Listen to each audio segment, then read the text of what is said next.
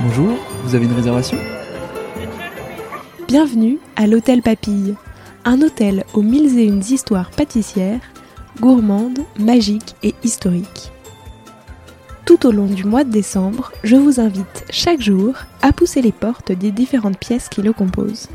Derrière chaque porte se cache une surprise audio que vous aurez jusqu'au 24 décembre pour explorer. Et il se pourrait que vous ayez un rôle à jouer.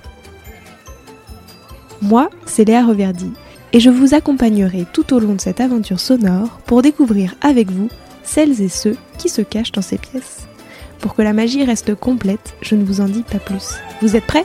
On y va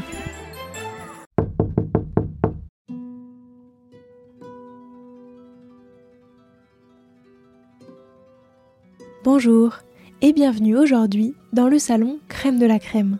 Et c'est de la crème brûlée dont nous allons découvrir l'histoire.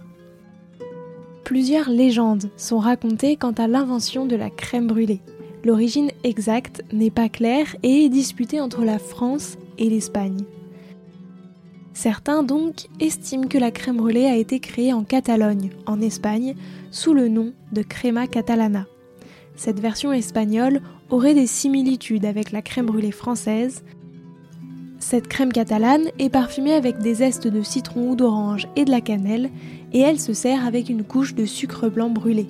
Plein de similitudes donc. Autrefois, elle était d'ailleurs nommée crema cremada, crème brûlée, ou crema de Saint-Joseph, crème de Saint-Joseph, parce qu'il était de tradition de la servir en Catalogne le jour de la fête de Saint-Joseph, le 19 mars, la veille du printemps. Mais pour d'autres, c'est en France que la crème brûlée aurait vu le jour, au XVIIe siècle, à la table de Philippe d'Orléans, le frère cadet de Louis XIV. Le futur régent se plaint auprès du célèbre chef François Massialo que sa crème dessert est trop froide. François Massialo a alors l'idée d'utiliser un fer chaud pour réchauffer la crème sucrée.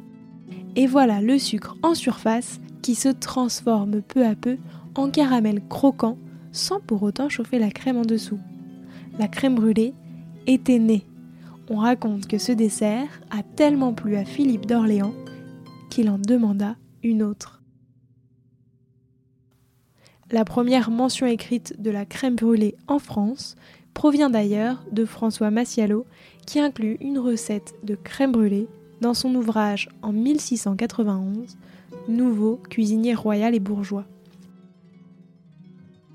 La crème brûlée a gagné en popularité au XIXe siècle en France, devenant un dessert apprécié dans les restaurants et les maisons de la haute société.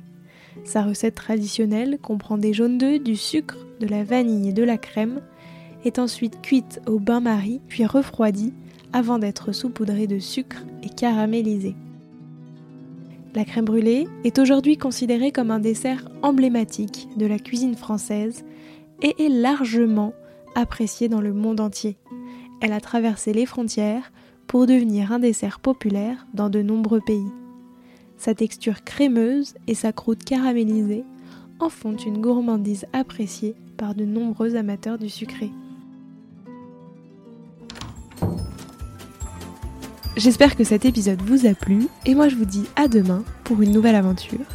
Si vous aimez Papille et que vous souhaitez me faire un joli cadeau de Noël, vous pouvez noter l'épisode 5 étoiles sur Spotify ou Apple Podcast et me laisser un gentil commentaire. Sur ce, je vous souhaite une très belle journée. Prenez soin de vous.